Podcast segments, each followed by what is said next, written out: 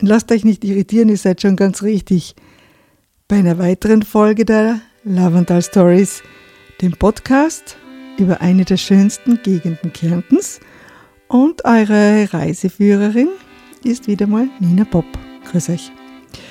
Es gibt neue Geschichten aus dem Lovendal, aber heute weniger im Dialekt als es wird schon immer wieder was Englisches zu hören sein. Und das beginnt schon einmal mit, der, mit dem Ort, wo wir jetzt sind. Wir sind nämlich zu Gast in Manuel Krasslers Playability Lab. So nennt er sein Labor, in dem gespielt wird und in dem gespielt werden soll. Was Manuel genau macht und warum er mit Steinen, Würfelkarten und anderen spielerischen Methoden sogar bei sehr komplexen Fragestellungen zu Lösungen kommt, die von allen Beteiligten als ergiebiger bezeichnet werden. Darum geht es in unserem heutigen Gespräch. Aber vorher noch einmal zu meinem Rätsel. Ein kleiner Tipp war ja schon dabei.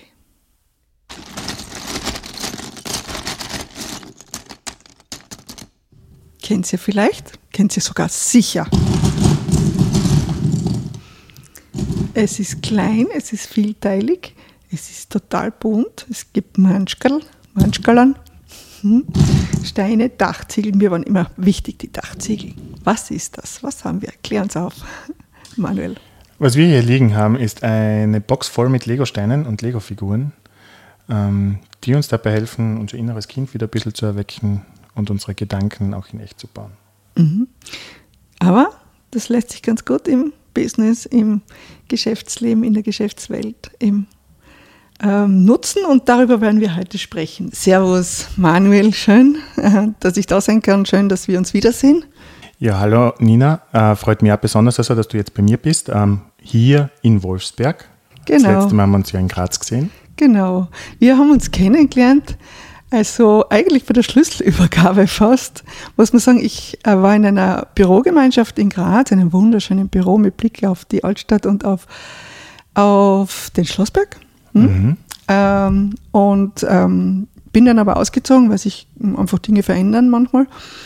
Und habe dann meinen Nachmieter kennengelernt und das war der Manuel und an diesem leichten Kärntner Laufenthaler Singsang habe ich gedacht, oh, kommt da wieder wer und war natürlich neugierig, was der Manuel macht. Und dann bin ich auf eine, habe ich eine Sache erfahren, die mir vollkommen fremd war. Der Manuel hat es mit Spielen. Ja, okay. Ähm, und dann habe ich mir gedacht, also, was macht er eigentlich? Und die Frage stelle ich dir jetzt noch einmal. Was machst du eigentlich?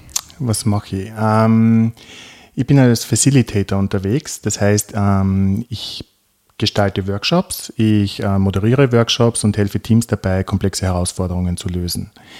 Ich sehe mich aber auch als Katalysator oder Beschleuniger für das Spiel in der Arbeit. Weil ich bin einfach drauf gekommen, dass ähm, wenn man methodisch arbeitet, also in einem Workshop und Menschen mehrere Sichtweisen auf ein Thema haben, ähm, das Spiel dabei unterstützen kann, die Menschen zu öffnen, ihre Kreativität zu entfachen und unterschiedliche Perspektiven nebeneinander bestehen können und dürfen, was es sonst in der Praxis oft nicht der Fall ist, ähm, weil es oft über richtig und falsch geht und im Spiel kann zwei Dinge nebeneinander stehen und damit diese Prozesse, wo Menschen miteinander zusammenarbeiten, also viel besser beschleunigt werden können und die Leute mit einer freudvoll, mit freudvoll und mit einer Leichtigkeit zu guten Ergebnissen kommen.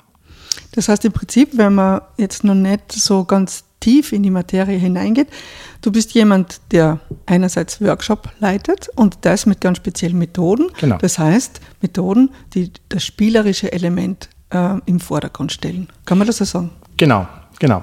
Also im Kern mache ich für die Kunden also diverse Workshops. Also je nachdem, was für Problemstellungen, Aufgabenstellungen sie haben, sei es eine neue Unternehmensstrategie, sei es, äh, wir wollen im Team besser zusammenarbeiten, ähm, sei es irgendwie, wir brauchen neue Produkte, neue Geschäftsmodelle, alles was ein bisschen mit entweder guter Zusammenarbeit oder mit Erneuerung zu tun hat. Und dort braucht man oft Kreativität, beziehungsweise auch einen guten Blick drauf, ähm, wie wir miteinander tun können. Und dort bringe ich dann spielerische Methoden mit und entfache damit den Spieltrieb der Menschen wieder. Oder wie meine Tochter es immer sagt, der Papa lässt sich dafür bezahlen, dass andere in der Arbeit spielen dürfen. Ja, den Eindruck hatte ich auch. Also muss man sagen, also ich war schon sehr angefixt, sagt man. Sehr beeindruckt und ein bisschen neidisch, weil schon, muss ich ganz ehrlich sagen, äh, auf dein äh, Grazer Büro und ähm, du bist ja jetzt äh, nach Kärnten gezogen, warum werden wir dann später vielleicht noch mhm. darüber sprechen, ähm, bist in einem, dein Büro befindet sich wirklich in einem der ältesten Häuser der Stadt, wirklich mitten in der Altstadt, neben dem Haus der Regionen und neben dem Restaurant Keins, sehr zu empfehlen, mhm. und neben dem alten Rekturm, wo früher mal die Gefangenen gedarft haben oder so, ja. Und also es ist altes Gemäuer, alte Steine und so weiter.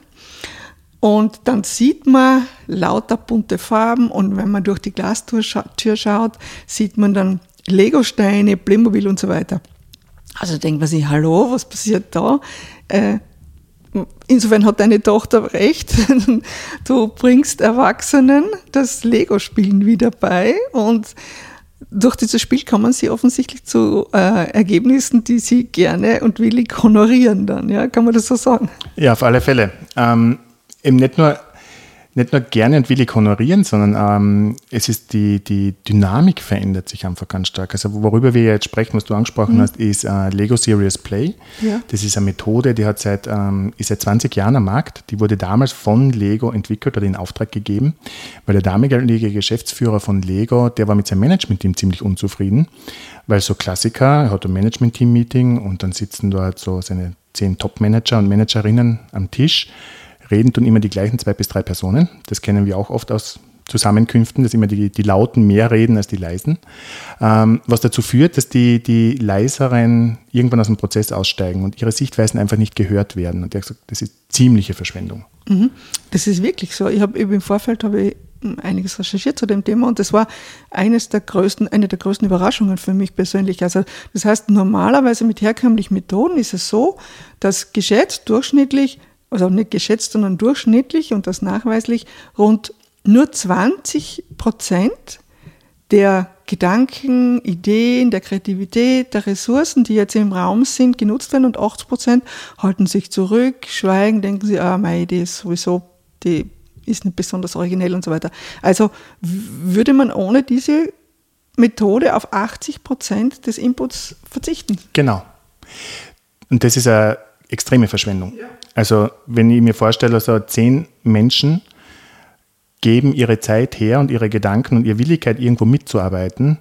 Und von den zehn Menschen, das sind zwei Menschen, die wirklich Impulse geben und der Rest steigt dann irgendwann aus. Das ist viel Verschwendung an Potenzial, aber auch Verschwendung an Lebenszeit, ganz ehrlich. Mhm. Weil wer von uns möchte im Meeting sitzen oder im Workshop sitzen, also, wo ich mich nicht einbringen kann und einfach nur dort meine Zeit absitze? Ja, und dann ist ich kann mir vorstellen, also es ist auch so gängig, man geht in ein Meeting, man bringt sich zwar nicht ein, weil man das Gefühl hat, das ist ja Blödsinn, was man selber denkt oder so, dann geht man raus und geht vermutlich oft auch mit der Haltung raus, das, was mir wichtig war, ist ja gar nicht zur Sprache gekommen, eben genau deshalb, weil ich einfach auch nicht äh, offensichtlich keine Situation vorgefunden habe, wo ich mich einbringen kann und will. Und dann gehe ich raus und sage, ja, pf, ey, immer das Gleiche und also die Unzufriedenheit auch im Unternehmen bessert sie nicht wirklich oder nicht, nicht wirklich, nein, nein. Und ich sehe halt, äh, Meetings sind, die Art und Weise, wie wir Meetings führen, kann man ja auch sagen, das ist wie eine Technologie. Und da sind wir in vielen Bereichen, also es hat sich schon viel getan in den letzten 10, 20 Jahren, aber in vielen Bereichen führen wir Meetings durch wie damals vor 50 Jahren. Der Chef ladet ein, die Mitarbeiter kommen und dann gibt es einen Assistenten oder eine Assistentin, die irgendwie durch die Agenda durchführt. Eine Person redet, der Rest nickt ab äh, oder gibt vielleicht eine Information preis und das war es dann im Endeffekt. Und wenn ich mir denke, ähm, wir sind aktuell in einer Zeit, wo sich so viel verändert, ähm, wo wir so viele Menschen mitnehmen müssen oder uns einmal warm werden müssen mit den ganzen Veränderungen, die passieren. Neue Technologien, künstliche Intelligenz, äh, die neuen Anforderungen in der Arbeitswelt. Mitarbeiter wollen nur mehr vier Tage in der Woche arbeiten und da idealerweise auch nur ähm, 30 Stunden und nicht äh, 40 Stunden in vier Tagen oder so.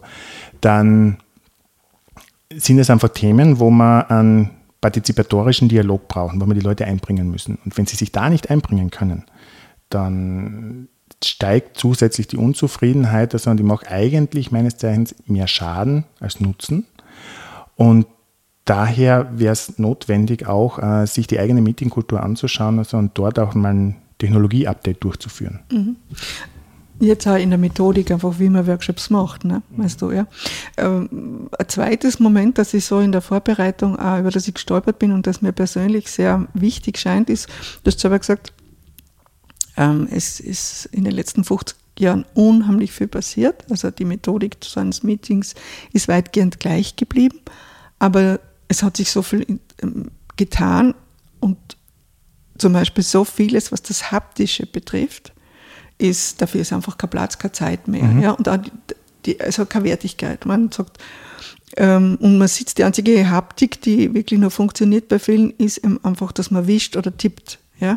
Aber so viele andere haptische äh, Kompetenzen sind aus meiner Sicht verloren gegangen. Mhm. Ist das auch ein Grund dafür, dass, dass diese Methoden heute so, muss man ja sagen, erfolgreich sind? Ja? Ähm, ganz sicherlich, weil ähm, der Körper, also wir sagen im Lego Series Play, sagen wir, ähm, give your brain a hand oder gib deinem, deinen Gedanken mit der Hand also Unterstützung. Und das funktioniert im Deutschen leider nicht so gut wie im Englischen. Aber es geht einfach darum, dass wir in unserem Körper auch ganz viel Wissen und Erfahrungswissen speichern, dieses kinästhetische Wissen, ähm, auf das wir oft gar keinen Zugriff haben. Und das merkt man am besten dort, wenn man am Bankomaten steht und den PIN-Code eingeben möchte. Wenn ich aktiv daran denke, was mein PIN-Code ist, habe ich verloren. Wenn ich meine Hand einfach drauflege und die weiß schon, wie sie tipseln muss, so habe ich den PIN-Code auch richtig drinnen. Das kennen vielleicht auch die Zuhörerinnen deines Podcasts. ähm, das heißt, wir haben viele Informationen im Körper gespeichert und nicht nur rein im Kopf. Und Kinder erleben die Welt ja auch durch Bewegung, durch begreifen. Ausprobieren, durch Greifen, sie, begreifen ganz genau. Ja. Und mit ähm, spielerischen Methoden, wo man auch viel gestaltet darin, ähm, mache ich meine eigenen Gedanken angreifbar, also begreifbar und angreifbar im positiven Sinne. Auch jemand anders kann meine Gedanken plötzlich sehen und begreifen, leichter begreifen und verstehen. Und ich mache sie aber auch ein Stück weit äh, im positiven Sinne manipulierbar. Weil ich kann die Modelle oder die Dinge, die ich gestalte, verändern. Und durch diese Veränderung verändert sich bei mir im Kopf aber auch wieder was. Meine, der Hintergrund da ist äh, Konstruktivismus und Konstruktionismus, wer sich da vielleicht etwas näher vertiefen möchte. Aber das Tun, im Tun lernen wir mehr als wie rein nur im Denken. Und das merkt man spätestens dort, wenn man äh, von irgendeinem schwedischen Möbelhersteller ein Möbel aufbauen möchte. Man kann den Plan durchlesen, noch und nöcher. Erst beim Tun merkt man, wie es wirklich funktioniert. ja, ich habe das outgesourced an meine Söhne. Na, früher mal. Na, äh, was ich sagen wollte, ich habe ähm, zwar nicht mit Lego Serious Play gearbeitet, aber im Design Thinking Prozess und da geht es auch darum, zum Beispiel eine Veränderung herbeizuführen. Ich kann mich erinnern, das war das Thema war, wie, muss, wie sollte ein Bauernmarkt in, einem, in einer Stadt ausschauen im Jahre 2023, ähm, damit die Leute ihn auch wirklich besuchen, damit sie was davon haben. Äh, wie, was muss er zum Beispiel für Berufstätige haben, die keine Zeit haben zwischen 7 und 12 ja? Mhm. und so weiter und so weiter. Und da haben wir eben so Modelle gebaut, unter anderem mit Lego Duplo oder irgendwelchen Papierstreifen, mhm. Wolle, Stoff etc. Und die, aus dieser Erfahrung heraus weiß ich einfach, wie, wie lustvoll das ist. Also du hast die Aufgabe, du denkst jetzt erstens, super klasse, jetzt soll ich mit Lego spielen oder irgendwas, so quasi. Und weil es alle anderen auch tun in den Gruppen, machst du das natürlich dann auch.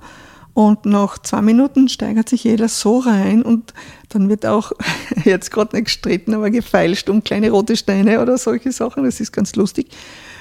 Und dann hinterher haben wir diese Projekte präsentiert und das war unheimlich klasse, weil, weil du manipulativ sagst, man kann ja noch im Nachhinein Dinge verändern. Man genau. kann sagen, das finde ich super, aber der Baum steht da viel zu, ist beengt diese Szenerie oder was auch immer. Also es, dieses haptische, spielerische macht auf, offensichtlich. Und vielleicht ist es deshalb so, ja, so, so ein Erlebnis, so ein positives Erlebnis, weil man heute oft gar nicht mehr so oft Gelegenheit dazu hat, einfach so jetzt ähm, scheinbar Zweck, ohne Zweck, zweckfrei, ja, und ohne konkretes Ziel einfach ins Tun zu kommen, um zu schauen was dann entsteht. Also das gibt es relativ selten, also dass du Zweck, also dass du zweckfrei in der Arbeitswelt irgendwo ins Tun kommst. Weil es Genau. muss ja immer irgendwo ein Ziel erfüllen, Genau. oder? Und in deinem Fall war es halt. Auch im Privaten, finde ich immer Auch mehr. im Privaten natürlich. Also ähm, Elternsein ist heute zum Hochleistungssport geworden, Ja. dank Social Media und äh, diversen Plattformen. Ähm, und das ganze Leben ist eigentlich mittlerweile sehr leistungsgetrieben. Und wer kann aus dem Leben die noch mehr rausquetschen und, und auspressen, quasi so ein Stück weit. Ähm, aber einfach nur das freie Spiel ohne Ziel und einfach zu erforschen, wie es Kinder machen, also das, das gibt es bei uns in der Erwachsenenwelt relativ selten. Ähm, und so wie du es beschrieben hast jetzt mit dem, mit dem Bauernmarkt, ähm, ist es ja auch das Ziel zu erforschen ein Stück weit, äh, wie könnte das funktionieren, was wird es da brauchen, eine Metaperspektive auch einnehmen zu können und von oben drauf schauen zu können und daraus auch zu lernen, was funktioniert und was funktioniert nicht. Und genau das ist es ja auch, was Kinder machen, also wenn sie lernen. Im Spielen ähm, spielen sie ja Situationen aus ihrem Alltag nach, bauen vielleicht irgendwas Fantasievolles ein und so weiter und stellen sie nicht die Frage, wie, wie werde ich zu einer Mama? Na, ich bin jetzt eine Mama oder ich bin jetzt ein Astronaut und ich bin jetzt eine Anwältin oder eine Restaurantbesitzerin Ich und so weiter. telefoniere mit Genau. einem Backelkarten. So, Ne? und für, das Hirn kann ja nicht unterscheiden zwischen Realität und Fantasie. Fürs Hirn, das verarbeitet die Signale gleichermaßen. Das heißt, ich lerne auch in einem fiktiven Kontext, wie es da jetzt ist mit einer, ich nenne das Prototypen, in dem Fall immer Basteln für Fortgeschrittene, ähm, lerne ich ja auch, wie Größenverhältnisse funktionieren, wie vielleicht auch soziale Dynamiken funktionieren, wie das ausschauen könnte, wie kann ich zufahren zu diesem Bauernmarkt, also welche Leute könnten es nutzen, steht ja den ganzen Tag alleine, weil eben die Leute sehr viel arbeiten und nicht zu den Zeiten, wo der Bauernmarkt geöffnet hat, hinkommen können und so weiter. Und das lerne ich halt im Tun viel leichter, als wenn ich nur drüber nachdenke. Weil dann einmal zufällig was passiert. Es fällt was um, es, es, es, es bricht was ab. Und diese Zufälligkeit, die wir, der wir damit auch Raum geben, bietet halt auch Potenzial dafür, neue Erkenntnisse zu generieren und neue Erkenntnisse zu finden. Und das Freudvolle, was du beschrieben hast, äh, dieses Lustvolle, wenn man dann bastelt und man baut und da der richtige Challenge entsteht, ähm, dient ja auch dazu, sich emotional viel stärker damit zu verankern. Und wenn man Freude und Spaß bei was hat, dann lernt man auch viel leichter. Weil das brauche ich als Grundvoraussetzung im Kopf, damit sich überhaupt auch ähm, neue Dinge festsetzen können. Deswegen lernen Kinder ja auch in den ersten sechs Jahren so viel. Und dann kommt die Schule und dann nimmt der Lerngrad meines Zeichens auch massiv ab. Äh, Ich finde, die ersten sechs Jahre ist echt eine Hochleistung, was da passiert. Ähm, Und wenn mir dann aber gesagt wird, wie ich lernen muss und wie etwas umzusetzen ist, also dann, dann, dann fehlt mir dieses positive Element im Kopf, diese Emotion, die ich brauche, um gute Verknüpfungen im Hirn herzustellen. Deckt sich leider mit meinen Beobachtungen. Ja. Leider, ja. Ja, weil das ist ja der Grund, warum dann immer wieder Leute trotzdem sich überlegen, wie könnte man genau diesen Schnitt irgendwie vermeiden und neue Methoden eben wie das, also so spielerische Zugänge. Oder es gibt zum Beispiel das Institute of Right Questioning in den USA, von denen bin ich fasziniert, weil sie sich einfach mit der, mit der Bedeutung von Fragen in unserer Welt auseinandergesetzt haben und eben genauso festgestellt haben in den ersten sechs Jahren des Lebens, fragen Kinder von sich aus, weil sie die Welt erkennen, erkunden, entdecken wollen. Und dann ist dieser massive Bruch da, weil dann auch diese, dieser Freiraum der mit Fragen, Fragen öffnen ja immer und Sätze mit einem Punkt machen, beenden das Ganze. Genau. Ne? Und so, genau. Also da, ja, jetzt frage ich mich, was, was ist da deine Rolle? Weil, okay, da kann man sagen, spürt ein bisschen und dann kommt schon was, aber offensichtlich braucht es da jemanden, äh, der oder die schaut, damit es jetzt äh, zeitlich, formal und so weiter funktionieren kann. Ja? Ja, also einfach nur hinzugehen und sagen, da habt ihr das Material und spielt jetzt einmal, funktioniert nicht. Dafür sind wir sozial nicht geprägt, äh, gerade in der Arbeitswelt. Das ist, ja, das ist ja kindisch, das passt ja nicht und so weiter. Dann kommen halt so typische Hemmnisse im ersten Moment. Das heißt, meine Aufgabe ist es natürlich im Vorfeld ähm, ganz intensiv mit dem Kunden oder der Kundin abzuklären, also was ist denn die Aufgabenstellung, was wollen wir erreichen. Entschuldigung, was, was wären da so Beispiele, mit denen die Leute zu dir kommen? Du, ganz unterschiedlich. Ähm, nächste Woche ist ein Beispiel, ähm, wie können wir als Team, also es ist ein Team, die bauen gerade einen Inkubator auf. Also die wollen Startups anziehen aus der Organisation, weiterentwickeln und dann in den Markt rauslassen. Und die sagen, hey, wir brauchen irgendwie eine gemeinsame Identität, eine Markenidentität, die aus uns heraus entsteht. Wie gelingt uns das, in einem Tag eine Markenidentität zu entwickeln? Ähm, oder jetzt kürzlich einmal war die Frage, ja, wir haben eine Learning-App, also wir ein Unternehmen mit einer großen Akademie und Management-Ausbildner, die haben eine App, wo man Lerninhalte konsumieren kann und sagen, ja, AI, künstliche Intelligenz ist jetzt groß am, am, am Auf, Aufblühen. Äh, wir wollen einen Kreativworkshop dahingehend, wie AI uns unterstützen kann. Oder was anderes wieder, eine Bank, große äh, österreichische Bank, die sagt, hey, wir müssen uns verändern, wir müssen äh, uns transformieren. Wir wissen aber noch nicht ganz genau, wohin wir uns transformieren wollen. Also wollen wir mit unseren Mitarbeitern äh, zusammenarbeiten und schauen, also wie könnte denn die Bank der Zukunft ausschauen und was würde das für uns bedeuten auf unsere Werte, auf unser Verhalten und unsere Handlungsweisen. Das wären so ein paar Beispiele, die in die mhm. Richtung gehen. Wie groß sind die Gruppen, mit denen du arbeitest? Ähm, unterschiedlich. Am liebsten arbeite ich mit Gruppen von acht bis zwölf Leuten. Ähm, ist aber selten der Fall. Meistens sind es ähm, 10 plus. Ähm, ich habe auch schon mit 160 Leuten gearbeitet über den ganzen Tag hinweg bei einer Leadership Conference. Ähm, das ist ganz querbeet. Aber am liebsten sind mir so acht, acht Leute, so typisch wie Amazon ja sagt, also Teams sollten nicht größer sein, äh, sollten genauso groß sein, dass man mit zwei Pizzen das Team satt bekommt. Mhm. Äh, dann bist du irgendwo so eine Größenordnung acht Leute. Ähm, meistens ist es aber mehr. Und jetzt hast du, jetzt hast du zwölf Leute Hausnummer für so einen Workshop, du hast einen Tag Zeit, dann musst du ja den Workshop auch so gestalten, dass die zwölf Leute, die vielleicht noch nie so in dem Kon Kontext zusammengearbeitet haben und sich eigentlich erst finden, kennenlernen müssen, ähm, die sollen aber eigentlich ab Minute null produktiv sein. Das heißt, da ist es meine Aufgabe, relativ schnell einen vertrauensvollen Rahmen herzustellen, ähm, die Leute aufeinander neugierig zu machen, auf das Thema einzuschwören und dann zu aktivieren, dass die relativ schnell ins Arbeiten und ins Tun und in einen guten Austausch kommen, um dann auch Entscheidungen zu treffen, zu sagen, so, okay, und das ist jetzt die gemeinsame Story, die wir entwickelt haben, das ist jetzt dieses Zielbild, das sind die strategischen Prioritäten, die wir abgeleitet haben und, und, und. Du musst ähm, die knacken gleich einmal, oder? Ja. Hm? Du musst die am Anfang gleich mal knacken. Natürlich, natürlich. Und ich muss dir den sicheren Rahmen machen, dass die sagen, okay, das Spielerische ist jetzt vielleicht doch nicht so blöd. Wobei interessanterweise kommen ja die Kunden hauptsächlich zu mir und sagen, du Manuel, äh, wir haben da eine Problemstellung, wir haben es auf andere Wege schon probiert, also wir würden es gerne spielerischer machen. Und das ist querbeet vom Industrieunternehmen bis zum Vorstand in einer Bank, wo man das nicht vermuten würde ähm, bis hin zu dynamischen Startups, IT-Firmen, bin ich da ganz querbeet unterwegs.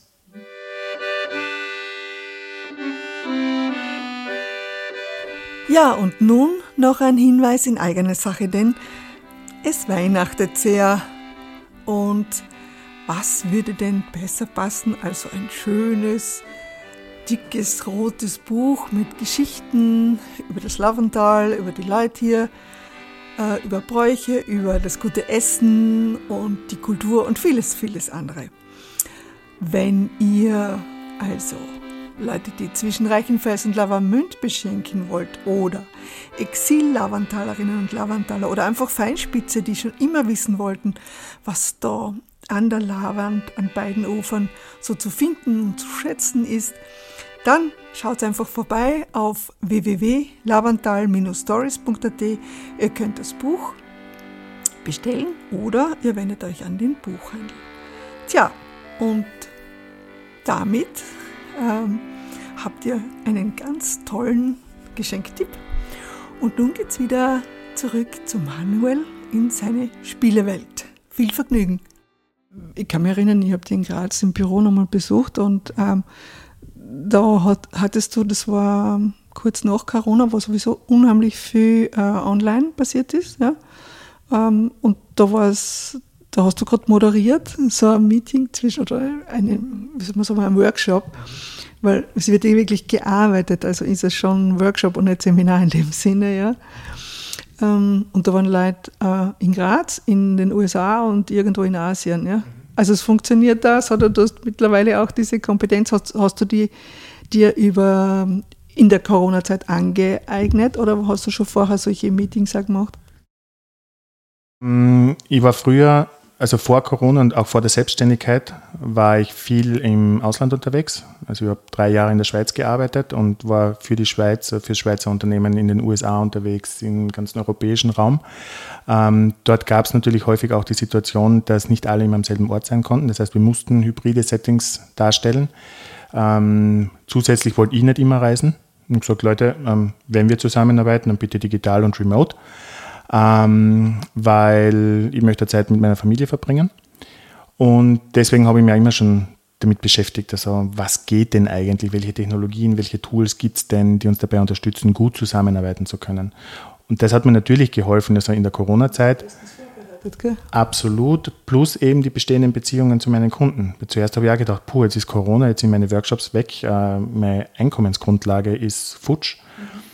Und dann kommen aber schon die Anrufe von den Kunden, du Manuel, ähm, wir sind auch von Corona betroffen, wir haben einen großen Strategie-Workshop, den müssen wir machen. Also hast du eine Idee, wie wir es online machen können? Und ich gesagt, ja, ja, finden wir schon was raus. Und dann setze ich mir ans Reißbrett und dann entwickle ich einen Prozess und eine Umgebung, die dafür funktioniert. Deine Kundinnen und Kunden, ähm, die kriegen von dir jetzt einmal A, eine Workshop-Leitung. Du begleitest sie durch diesen Tag, dauert meistens ein Tag, wenn ich da. Ein bis drei Okay, also durch die Tage, du bist präsenter, entweder so äh, virtuell oder halt vor Ort. Ne? Aber im Vorfeld passiert ja dann einiges und im Nachhinein, oder? Genau. Also, wenn ich es durchführe, ähm, im Idealfall schaut es aus, als ob ich nichts zum tun habe. Ja. Im Workshop. Ja. Also dann habe ich alles richtig gemacht, weil wenn es mich nicht braucht im Workshop und die Gruppe von Anfang an zielgerichtet arbeitet und, und, und spielt und sich austauscht und zum Ergebnis kommt, also dann habe ich alles richtig gemacht. Die Hauptaufgabe ist es im Prinzip im Vorfeld, den Kunden zu verstehen, das Setting zu verstehen, auch zu verstehen, woher kommen die Teilnehmerinnen, was sind deren Beweggründe, was sind vielleicht auch deren Befürchtungen, das alles aufzunehmen und dann einen Workshop zu designen. Das heißt, zeitlich, räumlich und inhaltlich so auszugestalten, dass die Leute auch bei der Stange bleiben und mitmachen wollen ähm, und das alles zu organisieren. Dann passiert der Workshop, wo ich durchführe und dann halt nachkorrigieren muss, wenn einmal was anders läuft, weil die Gruppendynamik halt so ist. Und im Nachgang geht es auch dann darum, also die Inhalte zu sichern und aufzubereiten. Ähm, etwas, was meine Kunden sagen, also die, die, die wahre Magie, die ich einbringe, ist es, ähm, einen Lego-Workshop im Nachgang so zusammenzufassen, dass er vorstandstauglich ist. Das Und bedeutet? Das bedeutet, dass ich die Inhalte, die erspielt worden sind, meistens auch äh, mit einer Kamera aufnehme, transkribiere, Handlungsanweisungen ableite, das Ganze so ausgestalte, wie es eine klassische Managementpräsentation wäre, natürlich immer mit dem spielerischen Touch, den ich reinbringe ähm, und dass die das nutzen können. Und Kunden gehen vermehrt auch her, dass sie tatsächlich auch meine Slides, meine Wörter nutzen in der internen Unternehmenskommunikation. Kann, gell? Ja, ja, vor allem, das ist ja wichtig, also um eine Akzeptanz dafür herzubringen und zu sagen, also, hey, das ist jetzt nicht einfach nur, da kommt jetzt dieser verrückte Grazer oder Kärntner daher, ähm, und spielt da Lego mit uns, sondern ähm, dass das einfach anschlussfähig ist an die Arbeitswelt. Und man, du hilfst mir natürlich, dass ich lange in Konzernen gearbeitet habe und mit Konzernen arbeite, um zu wissen, wie die Sprache ist, die sie brauchen. Du, du spielst Lego und verdienst dein Geld damit, ja, okay. Oder mit Duplo oder mit anderen Methoden, die etwas spielerisch sind. Aber wie bist du dazu gekommen? Ähm, ich bin immer schon leidenschaftlicher Brettspieler gewesen. Also früher noch, wie ich noch im Lavantal gelebt habe, ähm, war so klassisch. Donnerstag, Freitag, Samstag gehen wir fort. Zuerst in 60s und dann fahren wir Klagenfurt oder Graz oder sonst irgendwo hin. Und es war so mühselig. Es war jedes Mal dasselbe. Aber irgendwie daheim bleiben geht auch nicht. Und dann bin ich draufgekommen, wenn ich ein neues Brettspiel kaufe, äh, bleibt meine Runde zumindest einen Abend zu Hause, weil sie neugierig ist, was das Brettspiel so mit sich bringt. Und dann habe ich mir das einfach durchgerechnet und gesagt, naja, ähm, ein neues Brettspiel kostet 30 Euro, einmal fortgehen sind 50 Euro, spare mir sogar noch Geld. Und damit hat es dann angefangen, dass ich regelmäßig neue Spiele gekauft habe und da tief reingestiegen bin. Ähm, und das ist einmal auf der Ebene gewesen.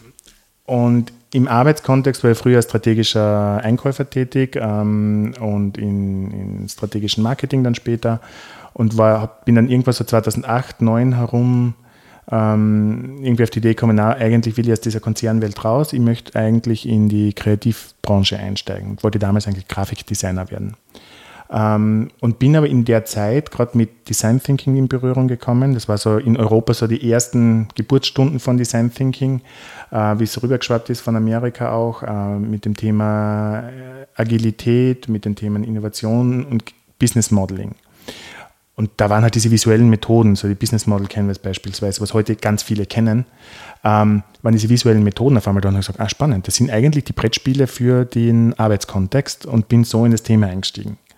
Und habe mich dann lange auch äh, in erster Linie auch mit Lego Series Play identifiziert, also mit 2015 herum, wie ich dann in die Selbstständigkeit gegangen bin. ähm, sehr stark mit Lego Serious Play. War, glaube ich, es gibt mehrere Facilitatoren in Österreich, aber damals rauf, war, ich, glaube ich, der dritte, der wirklich aktiv am Markt damit ähm, geworben, beworben hat auch äh, und das genutzt hat oder in den Vordergrund gestellt hat. Und 2018 dann kam Playmobil Pro raus. Da habe ich gesagt, ah cool, da muss ich mich draufsetzen. Dann habe ich ein Problem gehabt. Das Problem war, ähm, mein Auftritt hat so nach Lego ausgeschaut, ich konnte im Kopf nicht über Playmobil kommunizieren, weil es nicht dazu passt. Also, was war notwendig? Ein komplettes Rebranding für mich selber und habe mit mir angefangen, ein Rebranding zu machen. Und zu auch sagen, spielerisch? Äh, auch spielerisch. Also ich habe mit Playmobil-Figuren meine Kundensituationen durchgespielt und damit herausgefunden, welche unterschiedliche Kundentypen ich auch habe. Was ganz spannend ist, weil plötzlich ähm, Kunden, also namentliche Personen, in eine Schublade getan habe, weil die denselbe Bedürfnis haben, die vorher nie in dieselbe Schublade gesteckt hätte. Also es hat, hat mir auch geholfen, mich zu orientieren und zu sagen, welche Kundengruppen möchte ich überhaupt ansprechen. Ähm, habe diesen Branding-Prozess gemacht, habe dann die Stefanie beauftragt, also, und in dem Kontext haben wir uns ja dann kennengelernt mhm. mit dem Büro, ja, genau. wie du es eingangs äh, erwähnt hast. Ähm, und für mich ist da klar geworden, hey, warte mal, wenn ich mein ganzes Leben zurück betrachte, es geht nicht um Lego, es geht nicht um Playmobil, es geht um das Spielen per se. Also Spielen als Veränderungskompetenz in der Arbeitswelt. So, jetzt haben wir genau schöne Beschreibung deines, deiner Tätigkeit, oder? Genau.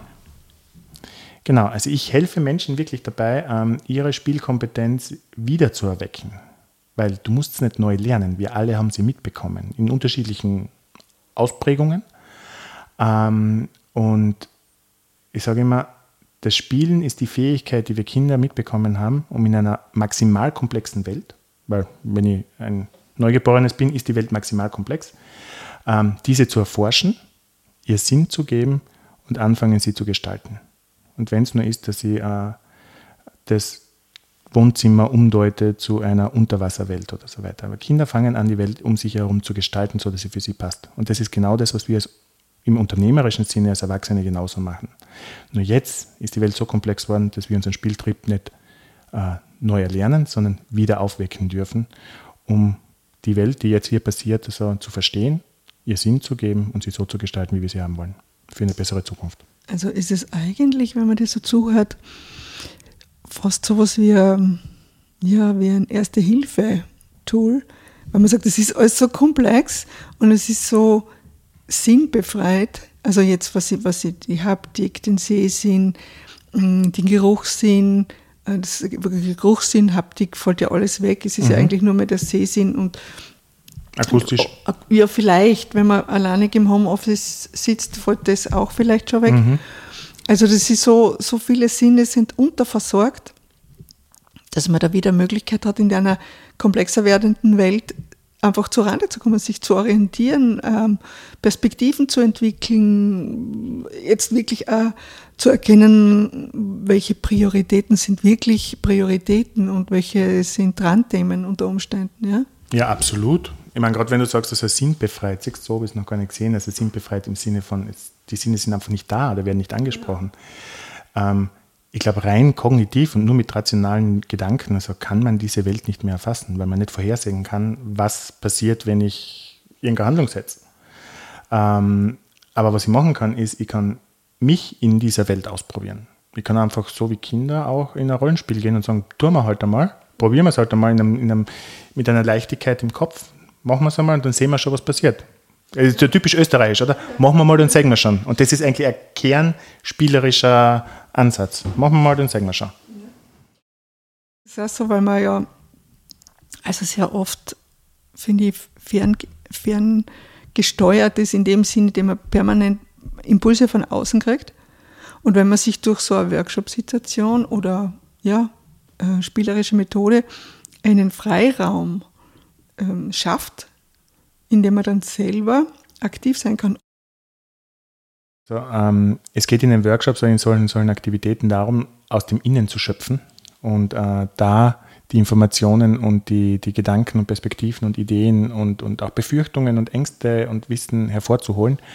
Die Leute sind immer ganz erstaunt darüber, überrascht, was sie denn alles beitragen konnten, wie kreativ sie sich gefühlt haben, seit langem wieder mal, ähm, und auch zu sehen, dass sie einen Beitrag leisten können. Und ich glaube, das ist eines der stärksten Elemente auch im spielerischen Arbeiten, ist, indem ich selber gestalte, Und wenn es jetzt nur am Kleinen ist am Tisch, kriege ich trotzdem das Gefühl, ich kann etwas bewirken, ich kann etwas tun. Und mit dem Gefühl kann ich dann auch rausgehen. Ähm, weil wenn ich es hier machen kann, was hindert mich, dass ich das im realen Leben nicht auch mache? Weil, ähm, ja, es hindert mir eigentlich nichts daran. Das Einzige, was, was mich behindert, das, was mich hindert oft an Dingen, also ist, was traue ich mir zu und was nicht. Und durch dieses Tun und Gestalten sehe ich, was ich tun kann. Und das kann ich ja mitnehmen. Äh, nicht so. Daher lässt man es ja sein, weil das ist ja vertane Zeit. Oder gilt als vertane Zeit. Wenn ich aber einmal die Erfahrung mache, es war unglaublich, aber das Ergebnis war schneller da. Das ist ja auch ein Vorteil dieser spielerischen Methoden. Du sagst Branding, ein Branding-Prozess in einem Tag, ja, also so. Hm. Ich, ich, weiß nach einem Tag, was ist meine Marke, was ist der Markenkern, was sind meine Werte, was sind die Dinge, die, wir, die mir wichtig sind und wen will ich erreichen mit, und wie schaut mein Angebot im Detail aus. Das ist ja normalerweise eine Geschichte, die zieht sich ja über ja, und Zweifel und man verwirft und man fängt wieder neu an, man fragt wieder mit neuen Leuten und hin und her. Und das ist ja eigentlich äh, jetzt, wenn man es jetzt so von der Wertschöpfung her betrachtet, ist es ja unheimlich effizient. Unglaublich. Ja. Aber dann müssten eigentlich Unternehmen, die das einmal ausprobiert haben, immer wieder machen. Tun es auch. Also es hängt, hängt dann davon ab, also was sind die unterschiedlichen Kontexte, nicht immer für dasselbe Thema. Aber ähm, meistens ist es so, wenn ich zu einem Kunden reingehe und dort ähm, sind acht Leute drin, sind es potenzielle acht weitere Kunden, weil die kommen dann früher oder später, oft im selben Jahr noch, oft fünf Jahre später und sagen, du Manuel, ähm, wir haben da jetzt endlich ein Thema, da würden wir dich gerne dazu holen, weil da müssen wir relativ schnell zum guten Ergebnis kommen. Und vor allem so zum Ergebnis kommen, dass die Leute danach rausgehen und sagen, hey, da stehe ich dahinter. Dieses emotionale Akzeptieren ist ja noch einmal das, also Effizienz und diese Emotionalität damit reinzubringen. Ja, aber es gibt so Dinge, die muss man einmal probieren. Also, die muss man einmal probieren. Ich muss sagen, zum Beispiel mein Buch. Ich wollte ein schönes Buch machen über das Lavandal und über die Stärken. Und anfangs habe ich mir gedacht, äh, wie Leuten davon erzählt haben, gesagt, ja, mh, hm, eh, ah, hm. Und mir war wirklich wichtig, dass das schön ist. Also habe ich es auch mit, mit mit der Anna Weninger, einer Grafikdesignerin und Buchbinderin gemacht. Die macht Bücher, das ist ihr Job und den macht sie so super, deshalb wollte ich mit ihr arbeiten. Und uns war dann wichtig, dass zum Beispiel dieses Buch auch eine schöne Oberfläche hat, eine schöne Haptik hat und dass die Bilder gut kommen und dass die, die, die Grafik einfach schön zurückhaltend, aber durchgängig ist. Und ich merke das, wenn die Leute das Buch in der Hand halten, dann sagen sie nie mehr, ah ja, hm, so irgendein Laufen, dann sagst du, ma ist das schön, ma das fühlt sich mhm. gut an. Und mhm. es gibt so Dinge, glaube ich, die muss man wirklich spüren. Und das, deshalb so, betone ich immer wieder, weil ich merke ja, was mit mir als Texterin und als jemand, der schreibt, ne, die, die, die, die spannendsten Momente, deshalb mache ich Podcasts, es sind Gespräche mit Leuten, vorher waren es Interviews oder ich schaue, ich fotografiere vielleicht noch und schaue genau. Aber da, sonst ist das, das Schreiben ist ja aufs Denken, auf einen Schirm und auf die Finger reduziert. Ja? Und das, da gehen ja ganz viele andere Sinne verloren und deshalb muss ich mich darum kümmern. Ja? Und ich meine, gerade was dein Buch betrifft, was die Leute dort spüren, ist einfach die Liebe zum Detail, die du da reingesteckt hast. Oder die du und die Anna reingesteckt habt, mhm. oder gemeinsam. Diese, diese Freude und dieses, diese, diese Gestaltungslust, da jetzt wirklich was Schönes zu gestalten, was reinzubringen, was haptisch auch was hergibt. Und das ist das, was die Leute spüren. Und ich würde das als höchst spielerischen Prozess sehen. Weil ich glaube, du hast das jetzt nicht gemacht, uh, um mehr Umsätze zu erzielen, um irgendeine Ziele zu erreichen oder so, sondern es war dir wichtig, dass das ein schönes, wertvolles äh, Produkt ist, was da genau. rauskommt. Also mit Büchern kann man in Österreich nicht reich werden. So, so. Und wenn man jetzt schaut, so die Kerndefinition vom Spielen ist ja, ich mache etwas, weil das Ausführen dieser Tätigkeit für mich Belohnung genug ist. Und das merkt man in deinem Buch, das merkt man in den Geschichten, ähm, das merkt man in der Art und Weise, wie du damit umgehst. Und diese spielerische Haltung, die da drinnen ist, oder die ich da rein interpretieren würde, die steckt ja auch an. Weil wenn ich spiele und mich zum Spielen einlade, lade ich automatisch andere zum Spielen auch ein. Lustig die Gespräche, die ich jetzt im Nachhinein habe, weil die Leute mich oft fragen, und warum hast du genau das Thema, warum genau den Interviewpartner oder die Partnerin reingenommen hat? Und ich sage, ja, also mein, mein großer Rahmen war ja die Freiheit. Ich nehme mir jetzt die Freiheit, weil es im Unterschied zu meinen übrigen Aufgaben als Texterin. Da gibt es klare Regeln, ein Auftraggeber, der will das und so weiter versuchen, das bestmöglich umzusetzen. Aber da habe ich die Freiheit gehabt zu sagen, ich mache was Schönes, ich suche mir spannende Leute, die was zu sagen haben, die eine tolle Geschichte haben, die was nicht, ungewöhnliche Dinge machen. Also das absolut, absolut. Das war dieser Freiraum, der mir natürlich auch Freiraum zum spielerischen Nachforschen gegeben hat, zum zum Beispiel zu schauen, macht er auf oder nicht. Oder so war die These, die Lavantalerinnen und Lavantaler seien ja ein bisschen, ja, so, so zurückhaltend, jetzt nicht die freundlichsten. Also ich habe diese Erfahrung nicht gemacht. Also sie haben ja alle aufgetan und ja, waren, waren spannende Interviewpartnerinnen. Ja, das ist wirklich toll. Andere spielerische Methoden ausprobiert und wendest sie an. Du hast ja auch ein eigenes Spiel entwickelt oder Spielkarten. Ich nutze gerne unterschiedliche Methoden oder adaptiere und entwickle eigene Methoden, wenn es für einen Workshop-Kontext passt. Ähm, und gerade für Lego Serious Play ist ja das Thema, wenn man damit anfangen möchte, wäre es halt sinnvoll, dass man so ein Training macht. Das dauert so zwei Tage, äh, um zu verstehen, wie die Methode funktioniert, wie man sie anleitet, wie man die Workshops gestaltet. Die gedacht, die Methode ist aber so mächtig und kann so einen guten Beitrag leisten. Es wäre doch cool, wenn ich die Methode in der Hosentasche mit habe und nutzen kann. Und habe daraufhin ein Kartenset entwickelt, das acht vordefinierte Workshops drinnen hat, zu Themen wie Strategie, ähm, Innovation, Marke, Team, Teamentwicklung, Problemlösung und so weiter, ähm, das man nehmen kann und mit vier einfachen Lego-Sets dann in einem kleinen Setting in einem sicheren Rahmen einmal ausprobieren kann und damit, dass er seine eigenen Meetings und Workshops äh, spielifizieren kann. Also gamifizieren. Genau, ich sage bewusst nicht gamifizieren, weil das ist Danke. ja gerade, Gamification ist ja gerade ein großes Buzzword, was durchgetrieben wird. Davon möchte ich mich auch bewusst abgrenzen. Ähm, weil ähm, das Spiel tatsächlich eine direkte Einladung ist und die Leute wissen, dass sie jetzt einen Spielbereich betreten, was in der Gamification nicht immer der Fall ist. Und eben mit den Karten erlaubt es das den Menschen, die neugierig sind, das einmal auszuprobieren oder auch bestehenden Facilitatoren und Facilitatorinnen ähm, die Karten zu nutzen, um ihre eigenen Workshops damit vielleicht auch ein bisschen anders zu gestalten oder ähm, da das Spiel in ihre Räumlichkeiten und Meetings reinzubringen. Mhm. Und jetzt habe ich gerade das größte Problem. Mir hat jemand die Karten online bestellt in Tasmanien. Jetzt muss ich schauen, wie ich das von Wolfsberg nach Tasmanien bringe. Ähm, also was heißt das zollmäßig und ja. sonstige Thematiken, ja. Ja, aber gratuliere. Ja, danke. Das ist halt, äh, wenn die Welt ein Dorf ist, dann passieren auch solche Sachen nicht. Tor. Also das ist jetzt im Business English oder Business English Deutsch ist es bekannt, aber wie würdest du diese Rolle definieren? Da hat man nicht nur eine Rolle, sondern viele. Ähm, der Kern der Rolle ist es, ähm, es den Menschen leicht zu machen. Von dort kommt es ja auch her. Genau, ermöglichen, äh, etwas leicht machen, ähm, sie dabei zu unterstützen, ein Ziel zu erreichen. Und darin nimmt man unterschiedliche Rollen ein. Sei es einmal ist man der, der Eventorganisator, weil man muss ja die Workshop-Räumlichkeiten herrichten und schauen, wie das passt. Auch schauen, welches Essen gut ist.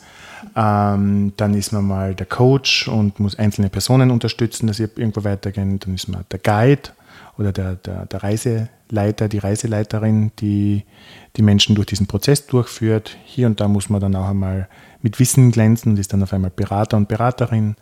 Ähm, dann ist man Feelgood-Managerin und so hat man eine Vielzahl an unterschiedlichen Rollen, die man da reinnimmt. Genau, und es geht aber darum, im Kern äh, Räume zu gestalten, also physische, echte Räume und auch Räume im Kopf für Menschen, wo sie sich begegnen können und gemeinsam mit Leichtigkeit etwas erreichen können. Leichtigkeit erreichen. Das kennen jetzt Lavantaler Unternehmen zum Beispiel ganz in der Nähe. Ähm, was ist, wenn ein Lavantaler Unternehmen jetzt Interesse hat? Was sollte der machen? Hm, mich kontaktieren, auf einen Café vorbeikommen ins Playability Lab.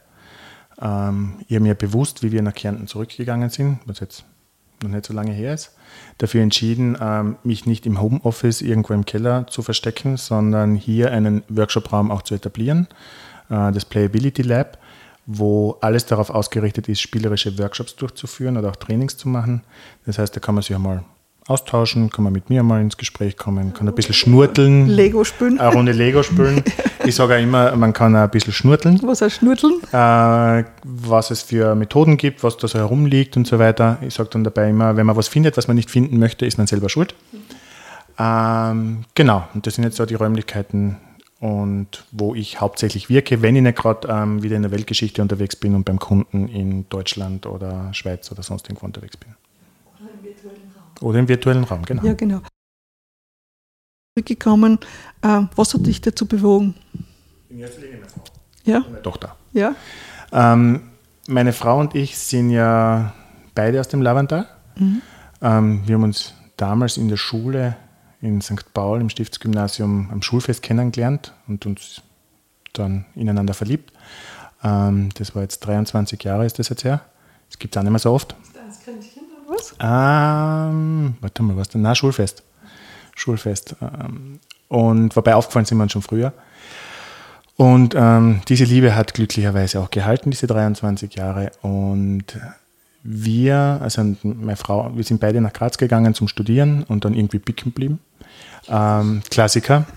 ähm, ich bin dann im Zwischenzeitlich, habe ich dann in der Schweiz gearbeitet, war im Montag bis Donnerstag in der Schweiz, bin rübergeflogen, habe drüben gearbeitet, bin dann wieder am Wochenende nach Hause.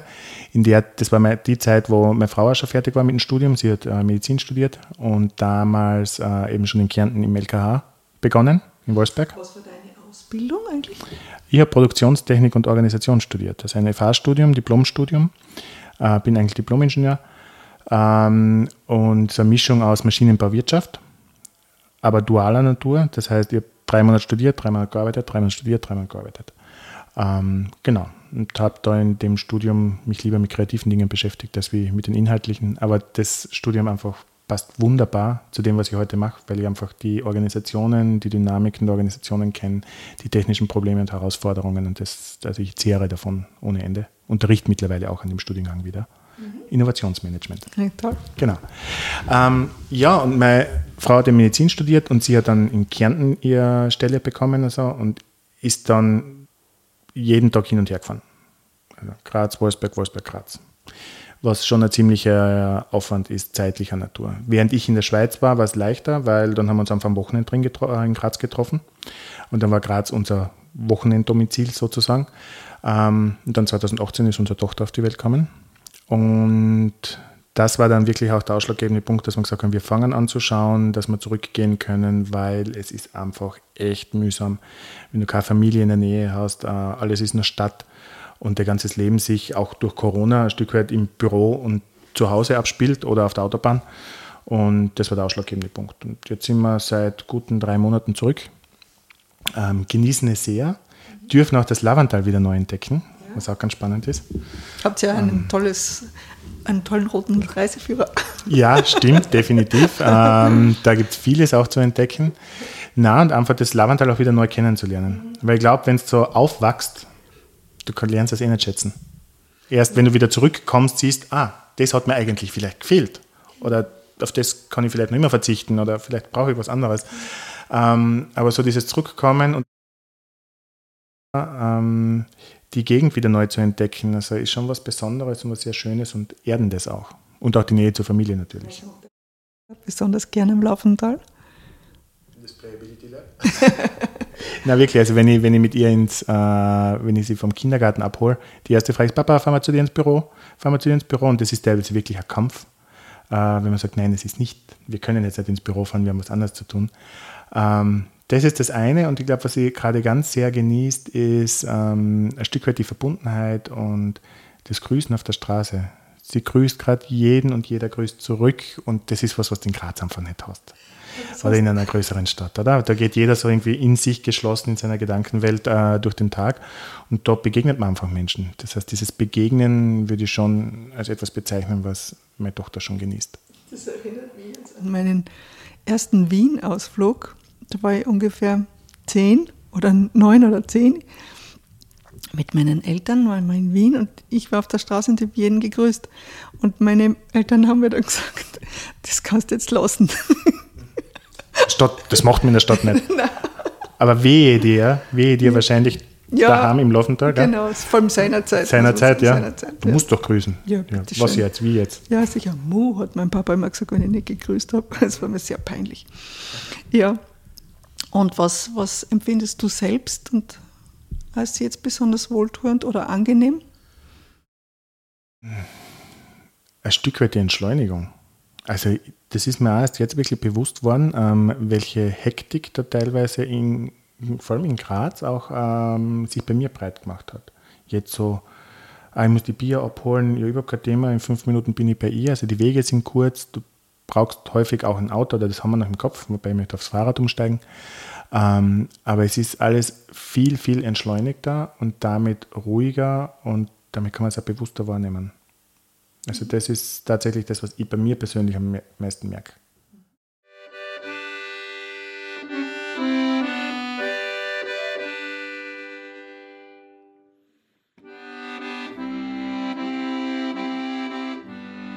Manuel, für deine Zeit und für die spannenden Gedanken.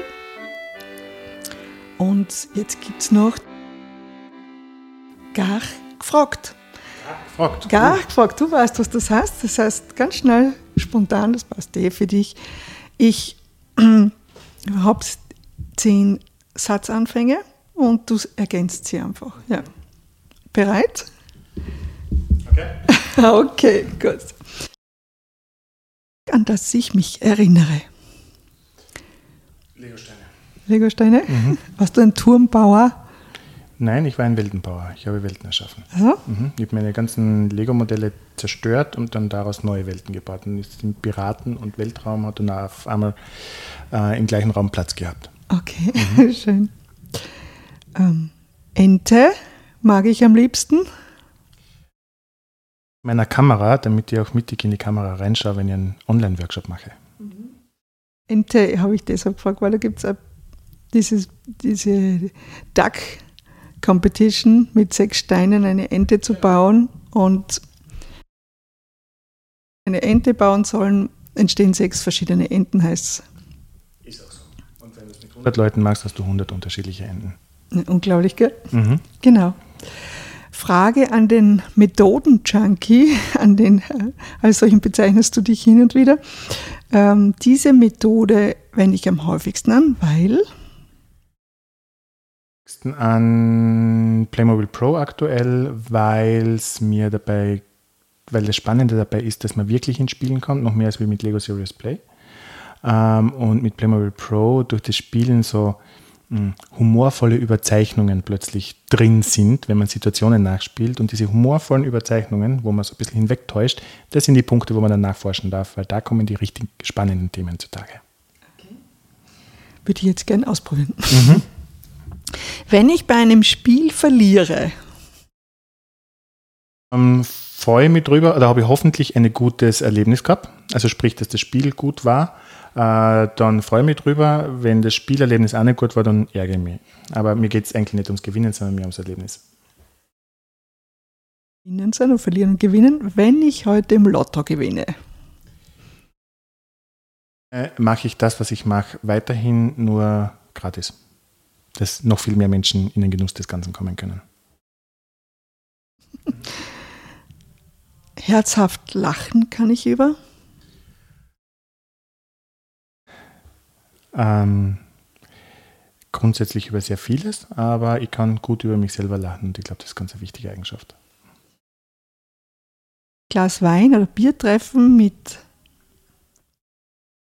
Hm, schwierig. Also da habe ich jetzt keinen Namen im Kopf, aber ich würde sagen, also grundsätzlich äh, mit jedem, der daherläuft, weil ich finde, jeder Mensch hat eine spannende Geschichte zu erzählen und am liebsten trinke ich dann das Glas Wein oder das Bier, aber am Straßenrand, damit keine Umgebung irgendwie jetzt äh, künstliche Etikette auf, auf, aufbringt, sondern dass man einfach so richtig frei Schnauze miteinander reden kann, weil da lernt man die Menschen am besten kennen. Ähm, jetzt im Lavandal ist es nicht passiert, äh, in Graz regelmäßig. Also immer wieder mal mit irgendeinen Leuten zufällig getroffen und dann ähm, sich irgendwo am Straßenrand auf eine Parkbank gesetzt und sehr gute Gespräche geführt. zwölfjährigen Ich würde ich empfehlen, Bist. schön, meine Lavandaler Lieblingsspeise. Glundner Käse. Glundnackis. Und mein liebster Ort im Lavantal? Mein liebster Ort. Eigentlich, was mir zurzeit ziemlich gut taugt, ist der Schulterkogel, weil man da so einen richtig schönen Ausblick hat und man auch gut essen kann. Also wir sind da recht häufig oben. Ja, dann sage ich herzlichen Dank, lieber Manuel. Ich wünsche dir alles Gute und bin zuversichtlich, weil du offensichtlich so einen schönen Freiraum, Spielraum gefunden und geschaffen Danke, hast. Nina. Ähm, es war mir eine Freude, dass du bei mir erinnern warst, wir ein bisschen spielen konnten. Und ich finde äh, die Fragen ziemlich spannend, die du gestellt hast. Da habe ich wieder mal was über mich gelernt. Schön, schön. Dankeschön. Okay, Servus. Bitte.